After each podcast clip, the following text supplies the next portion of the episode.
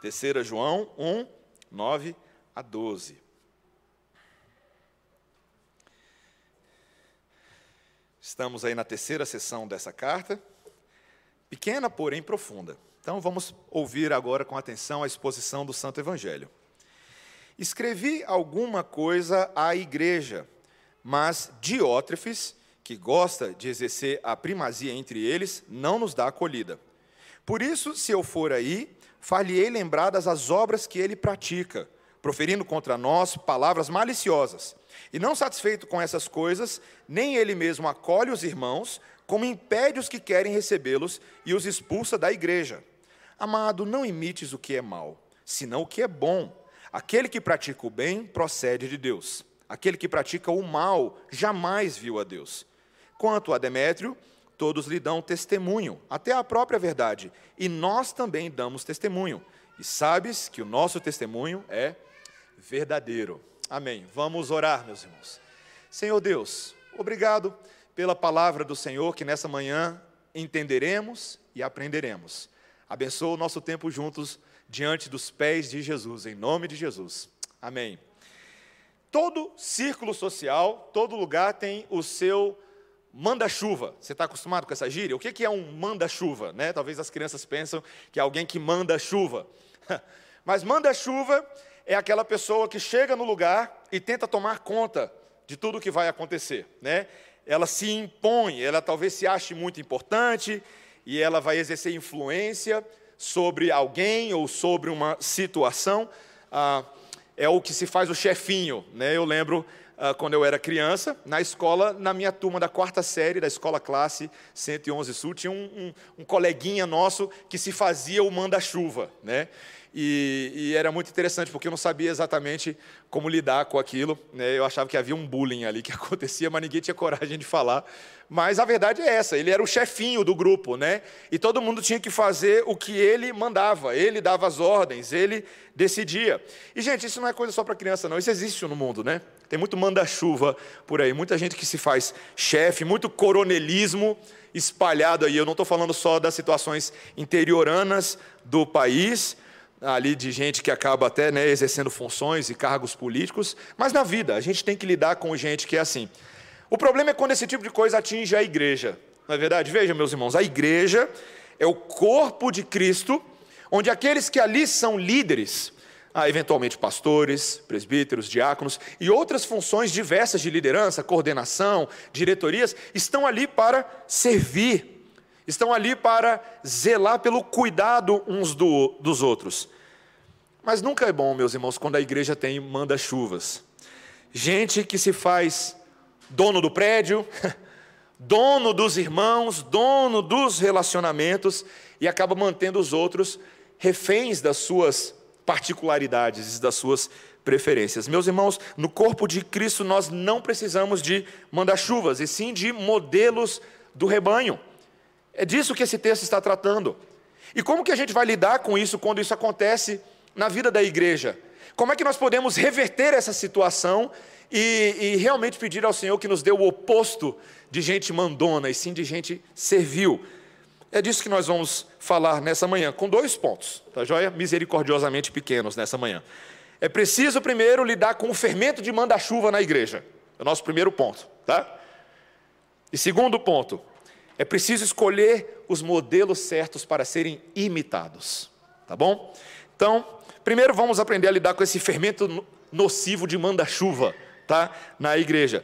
Veja, até esse momento a carta vem num tom maravilhoso. Os oito primeiros versículos são versículos de exaltação a Deus, de um apóstolo João escrevendo a Gaio, seu amigo querido, que é conhecido pela hospitalidade. Lembra que nós falamos na semana passada? Um coração hospitaleiro, um homem que recebia na sua casa missionários, pastores itinerantes, que davam excelente testemunho de como o amor de Deus era visto na vida dele. Todo mundo se alegrava com esse testemunho, mas nem só de Gaio é feito o corpo de Cristo.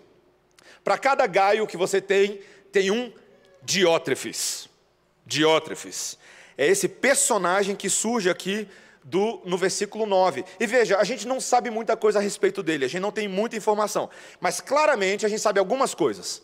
É um homem que tem alguma autoridade na igreja, e é aparentemente ambicioso por mais autoridade. É um homem que tem sede de ser líder. Que a gente sabe que é um homem que quer controlar a igreja. E João agora vai trazer um alerta para Gaio e para os ouvintes a respeito desse tal Diótrefes. Ele vai denunciar quatro coisas que esse Diótrefe está fazendo e está atrapalhando a vida da igreja. A primeira coisa que ele, João vai mostrar é a recusa desse homem em se relacionar com seus líderes de direito. Veja o versículo 9, olha o que está escrito. Escrevi alguma coisa à igreja, mas Diótrefes, que gosta de exercer a primazia entre eles, não nos dá acolhida. Interessante, parece que João está falando que ele escreveu alguma coisa para a igreja, talvez alguma carta, alguma coisa, mas a igreja não recebeu. Por quê? Porque Diótrefes não chegou, não, não deixou. Quando a carta chegou na mão dele, ele olhou e falou: não, não, não, não, não, não. A igreja não vai ver isso aqui, não. Meus irmãos, a gente está falando de algo grave aqui. Eu não estou falando apenas de uma cartinha de João mandando um lebrete, um chocolate para a igreja. Nós estamos falando do apóstolo João escrevendo algo na condição de apóstolo à igreja e esse homem não permitindo que a palavra de Deus chegue à igreja. Gente, isso é muito sério. Isso é terrível. Esse homem tinha uma linha oposta a de Gaio, que trabalhou tanto para que a palavra apostólica fosse comum na vida da igreja, mas agora esse homem ah, é um daqueles opositores semelhantes àqueles que no ministério de Paulo, de Jesus, se levantaram tantas vezes para impedir o progresso do reino de Deus. Claramente ele tinha aqui alguma, alguma rixa, alguma inimizade com o próprio João, porque o texto nos diz que ele não nos dá acolhida. Literalmente aqui o grego é ele não quer ter nada conosco. Ele não nos acolhe no coração. Enquanto toda a igreja está vivendo em hospitalidade, ele não é assim. E veja, não somente isso, mas segundo, a segunda denúncia é que ele estava caluniando os líderes. Olha o versículo 10. Por isso, se eu for aí, far-lhe-ei lembradas as obras que ele pratica, proferindo contra nós palavras maliciosas. Gente, Diótrefes era um caluniador de presbítero.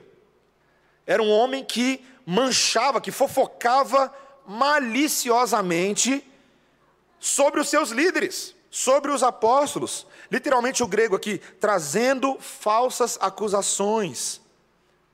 É o, tipo, é o tipo de ação de líderes obstinados, que não se submetem à autoridade de ninguém. Estava conversando com um colega recentemente, um colega pastor, mas que não é presbiteriano. E, e ele estava tentando entender como é que funciona esse sistema presbiteriano de governo de igreja. Ele, falou, ele virou para mim e falou assim: Você é o pastor presidente da sua igreja? E eu falei assim: o que você quer dizer com isso? Não, você que manda lá, né? Eu falei: não é bem assim na presbiteriana. Ainda que eu tenha uma figura de presidente do conselho, mas você está dentro de um conselho. O concílio, onde todos aqueles presbíteros, independente se são presbíteros docentes, como pastor, ou presbíteros regentes, todos eles governam o corpo de Cristo.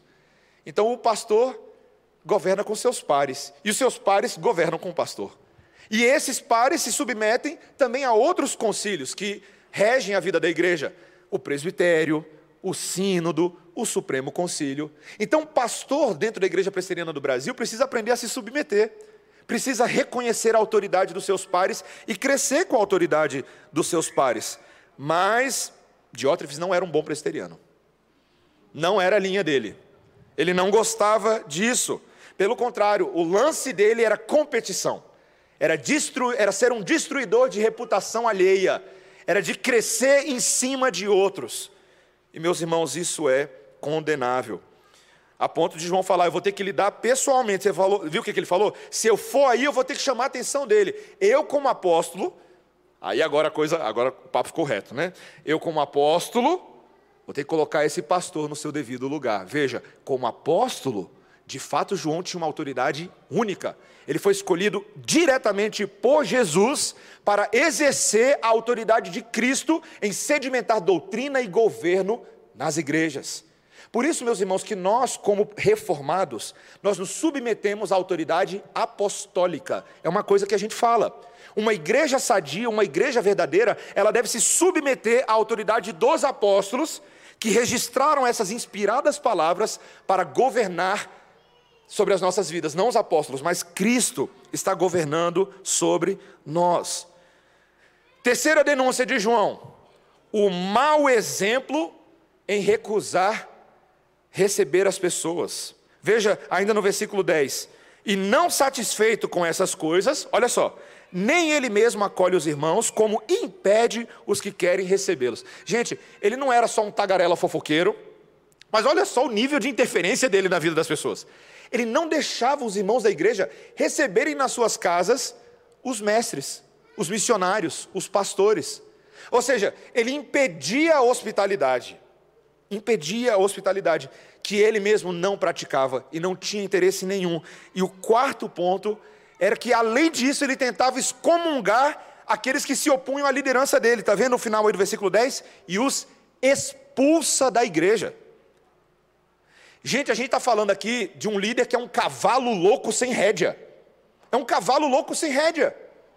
O homem está tentando expulsar a gente da igreja que está praticando hospitalidade na sua casa. Meus irmãos, não se escandalizem. Não imaginem que isso aqui é algo que era próprio dos dias de João e, pastor, graças a Deus a gente não tem que lidar mais com esse tipo de coisa hoje, né? Não é bem assim, né, meus irmãos?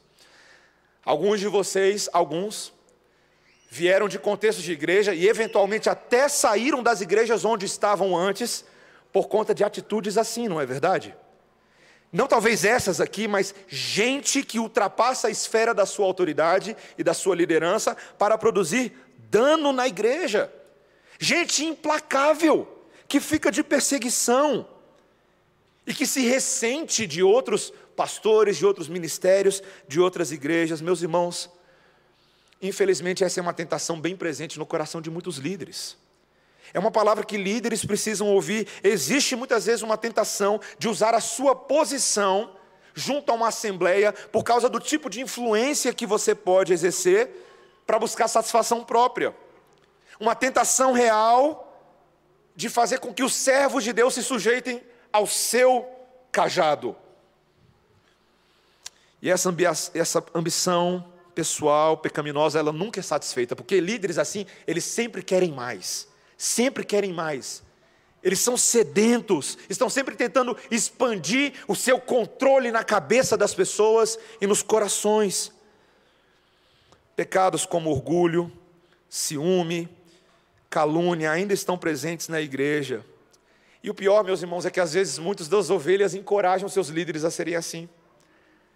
Deixam seus líderes fazerem esse tipo de coisa, encorajam o pecado, acham até que é legal que o pastor ele é, ele é debochado, ele fala mesmo. Esses dias eu estava conversando com alguém e falava assim: rapaz, eu gosto disso. É pastor que faz e não fica prestando contas a ninguém. Cuidado, meus irmãos, cuidado. Às vezes nós admiramos certas celebridades midiáticas, certos pastores que estão famosos, porque eles gostam da polêmica, gostam do escândalo. Mas esse tipo de coisa traz dano ao corpo de Cristo. Meus irmãos, nós precisamos ter cuidado com isso, porque não é só um problema dos líderes, tá?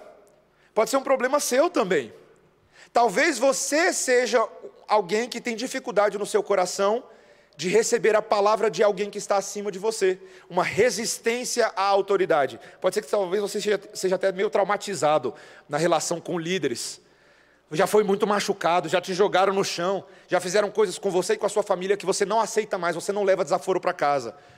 Mas isso acaba tornando você alguém completamente insensível a toda e qualquer instrução que Deus tenha para o seu povo. Meus irmãos, esse pecado precisa ser confrontado na vida da igreja. Nós precisamos falar disso. E se nós ignorarmos esse tipo de coisa, pode crescer. Então, eu não sei se você percebeu o que eu estou falando na entrelinha aí. Você percebeu? Você percebeu qual é o seu dever em relação a mim? Como é que faz para o pastor Mateus não crescer o ego dele e não começar a mandar coisa na igreja que Deus não mandou? Você precisa me ajudar. Você precisa orar por mim. Você precisa cuidar de mim quando você está de joelhos no chão. Você precisa orar pelos presbíteros. Orar pelos líderes da igreja para que haja harmonia para que haja paz nos relacionamentos, para que haja um desejo de servir verdadeiramente e não de tentarmos ficar salvando a nossa sardinha, fazer as coisas do nosso jeito. Meus irmãos, é muito triste quando você observa ah, eventualmente ministérios inteiros que vêm abaixo porque ninguém colocou limites, ninguém se atreveu a fazer algo a respeito. Esse é um grande problema. É um fermento nocivo de manda-chuva que tem que ser extirpado do meio da igreja. E para isso, meus irmãos, então, em segundo lugar, é necessário escolher o modelo certo para se imitar. Esse é o nosso segundo e último ponto. Veja o que ele vai dizer aí agora, a partir do versículo 10, versículo 11, perdão. Amado, não imites o que é mal, senão o que é bom. Aquele que pratica o bem procede de Deus, aquele que pratica o mal jamais viu a Deus. Veja, meus irmãos, João agora está usando esse mau exemplo para dar uma lição ao seu amigo Gaio, ao seu amado amigo. Ele chama ele de amado pela quarta vez nessa carta tão curtinha. Lembrando, meu irmão, meu amigo, tem uma lição que você precisa aprender aqui: não imitar o que é mal, mas imitar o que é bom. O comportamento de Diótrefes deve ser evitado e não copiado. E ele traz aqui uma grande verdade teológica para falar disso. Aquele que pratica o bem procede de Deus. Aquele que pratica o mal jamais viu a Deus. João está aqui fazendo uma, uma análise espiritual do que está acontecendo. Ele está dizendo: olha, a conduta de uma pessoa, a maneira como ela age, reflete claramente o seu relacionamento com Deus. Com Deus. Quem faz o que é bom, vem de Deus. Quem não faz o que é bom, não vem de Deus. Simples assim.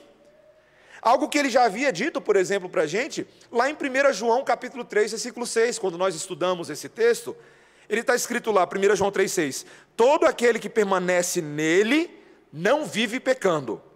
Todo aquele que vive pecando não o viu nem o conhece.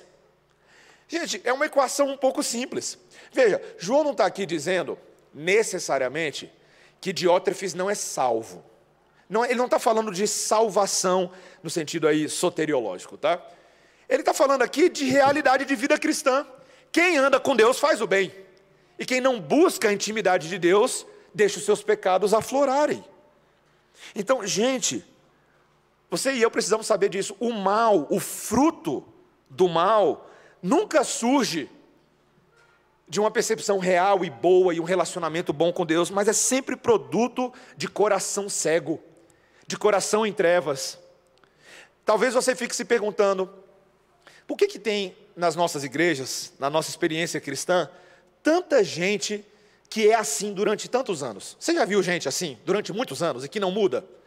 Gente que gosta de picuinha, gente que gosta de fofoca, gente que adora promover a baguncinha gospel na igreja. Você já viu? A pessoa que gosta de, é aquela pessoa que fica só assim, ó. Ela acha que ela não está fazendo isso, mas ela é o semeador que sai a semear a semente da discórdia, tá?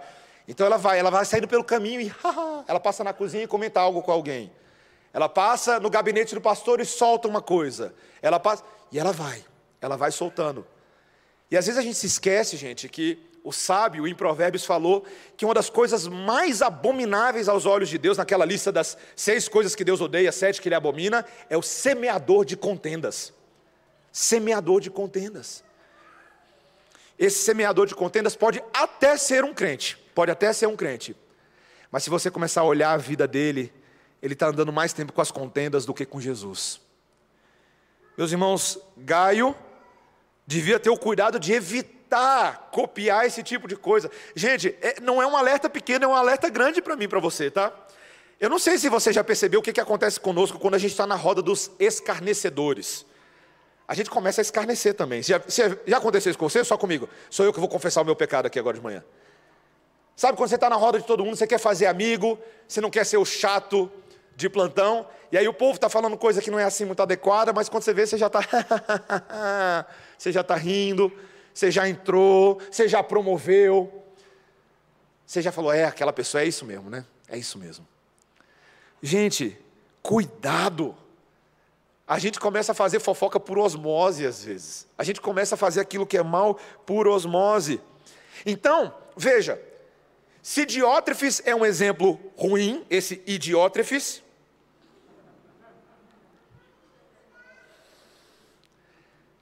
João fala: vamos dar um bom exemplo? Vou dar um contraste para você. E no versículo 12, ele agora introduz um novo personagem. Olha o versículo 12. Quanto a Demétrio, todos dão testemunho, até a própria verdade. E nós também damos testemunho, e sabes que o nosso testemunho é verdadeiro.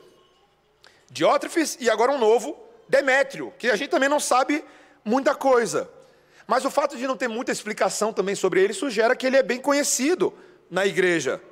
Foi conjecturado aqui por alguns comentaristas que ele era um dos missionários viajantes e que provavelmente era o portador dessa carta. Ou seja, olha que interessante. Diótrefes tentou impedir uma carta de chegar à igreja. Demétrio não. Demétrio leva a carta. Demétrio é aquele que carrega a verdade consigo, literalmente, quando carrega essa carta.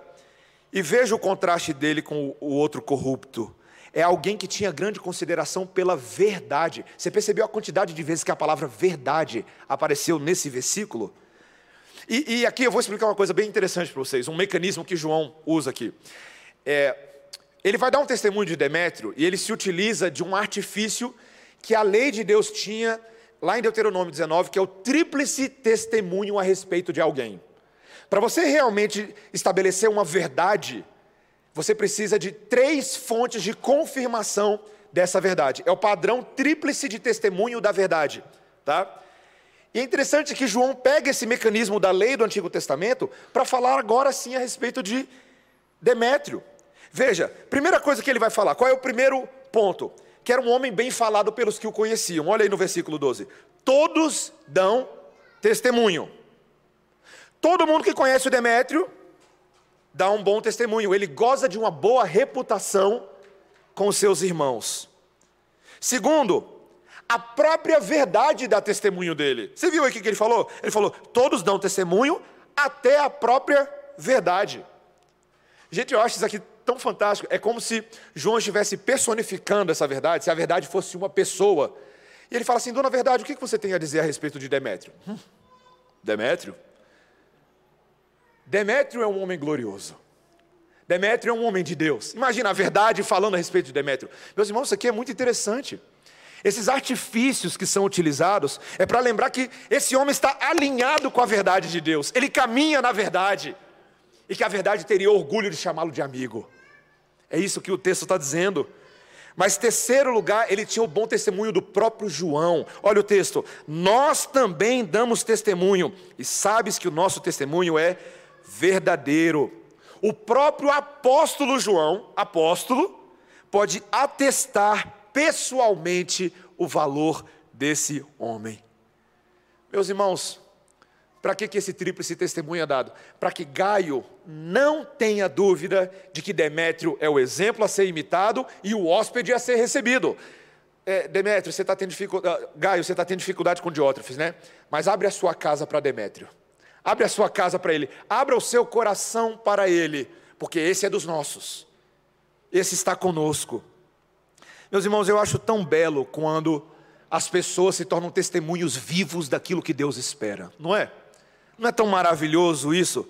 Veja, não é só Gaio que será imitado na sua hospitalidade, que é o que a gente viu na semana passada. É também Demétrio que deve ser imitado na sua verdade. Ambos Demétrio e Gaio jogam no mesmo time, o time da verdade em amor, que é o centro dessa carta. Esse é o time de Jesus.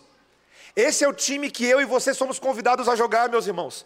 Que as nossas vidas, nossas ações demonstrem a verdade em amor. Seja na hospitalidade, seja na hora de carregar uma carta, seja na hora de ter bom testemunho. Tudo isso, tudo isso deve ser imitado. Gente, nós estamos falando aqui de um. O, o centro desse texto é esse, amado, imite o que é bom, não o que é mal. É um jogo de imitação. A Bíblia está nos dando ah, caminhos, exemplos, para que nós imitemos aqueles que são iguais o nosso Senhor Jesus. Meus irmãos, vocês gostam de brincar de jogo de imitação? É, é, é tão interessante, e agora eu vou falar com as crianças. Crianças, vocês gostam de brincar de jogo de imitação? A minha filha, ela gosta de brincar de um jogo comigo que é jogo de imitação. Quando a gente está lá em casa, ela fala: Papai, vamos brincar de animal? É jogo de imitação. Aí ela faz um barulho, ela faz uau. E aí eu tenho que falar que animal é esse. Aí eu falo, é um elefante? Ela fala, não. Aí eu falo, é um gatinho? Ela, não. Aí eu falo, é um gatão, é um tigre? Ela, é o tigre. Aí ela fala, sua vez, papai. Aí eu faço, mu. E aí ela faz assim, a vaquinha. Eu falei, nossa, você acertou tão rápido, nem me deu chance. Por que, que criança gosta tanto de imitar? Gente, vocês já pararam para pensar por que, que criança gosta de imitar os adultos? Quando eu vejo, está lá, a Melissa já arrancou os colares da Débora da, da, da, caixinha de joias, já botou colar, já botou lacinho na cabeça. Ela ainda não botou o salto, né, Débora? Eu não lembro. Acho que ela ainda não foi para o salto. Mas ela vai, em algum momento. Assim como eu, talvez meu pai não lembre, mas eu ia lá na, na gaveta dele, pegava as gravatas, botava. Crianças estão imitando adultos o tempo todo. O tempo todo. E crianças, particularmente, imitam os seus pais, porque os seus pais são o exemplo que elas têm dentro de casa. Afinal de contas, são seus pais, são confiáveis. Imitar o papai e a mamãe, estou seguro.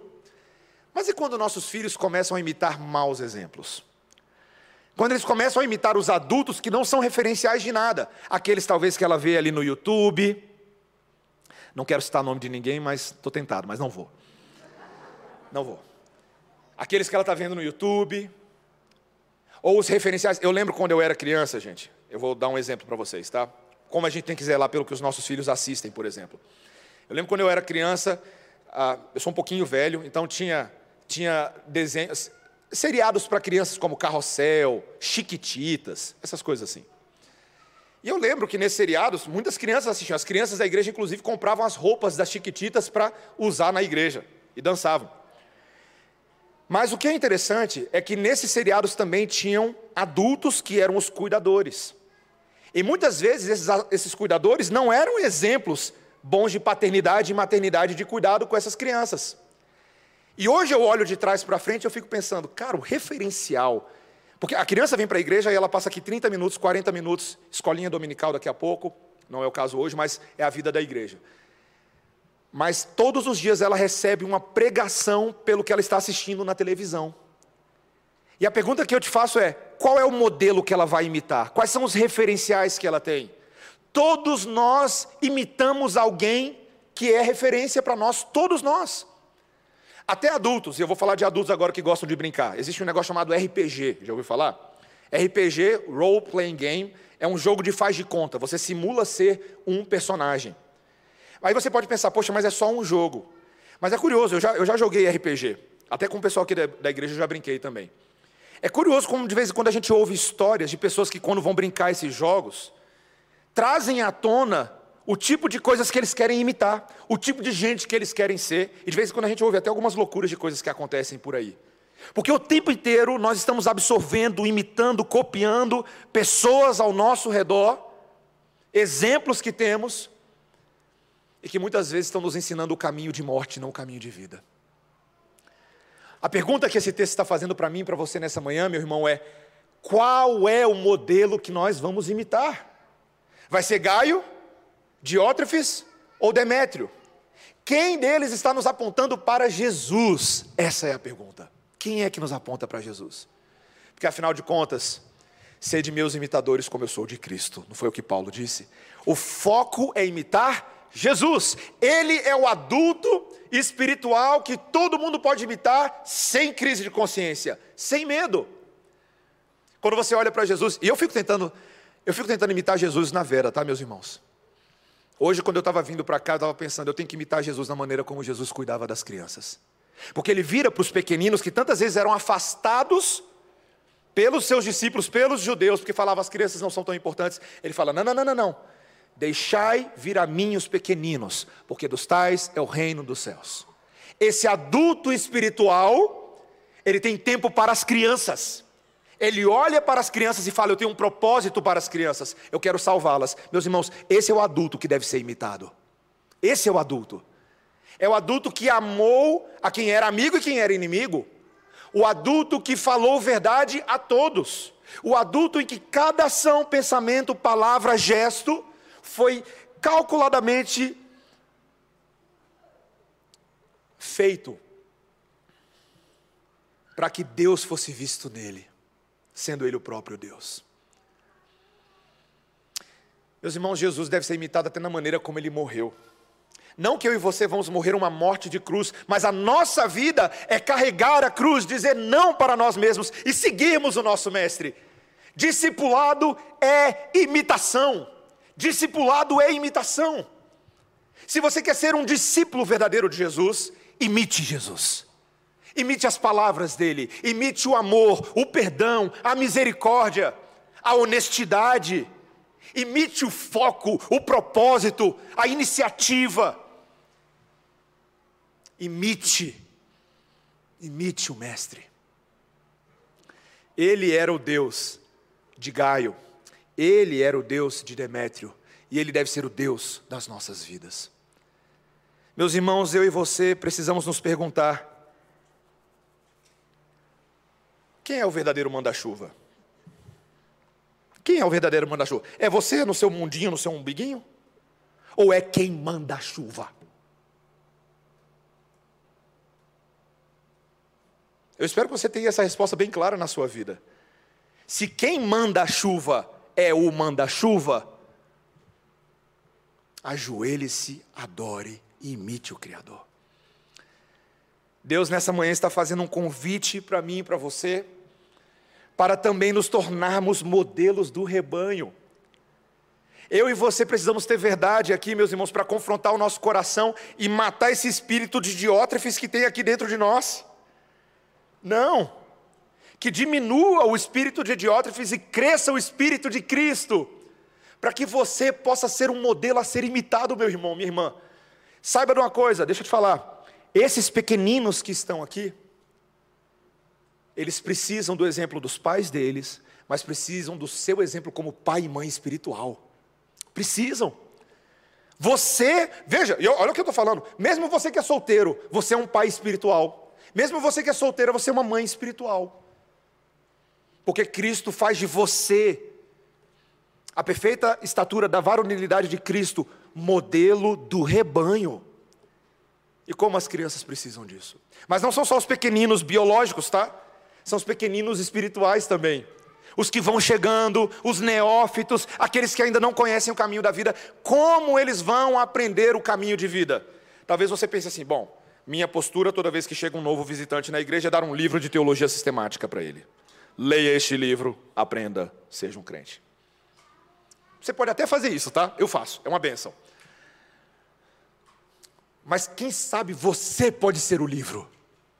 Você pode ser uma carta viva no altar do Senhor, em que todo mundo que chega olha você, lê você, olha a sua vida e fala assim: nossa, que livro bacana. Eu preciso recomendar esse livro a outros. Eu quero que outros conheçam esse meu irmão que me tem ajudado tanto a conhecer mais o meu mestre. Meus irmãos, livros vivos, cartas vivas no altar do Senhor, 24 horas por dia, sete dias da semana até mesmo na hora de reconhecermos o nosso pecado, de nos arrependermos e de mudarmos o nosso caminho, estamos sendo livres de Jesus. Você tem buscado ser esse modelo para o rebanho? O Senhor Jesus Cristo precisa de nós nesse sentido. Precisa.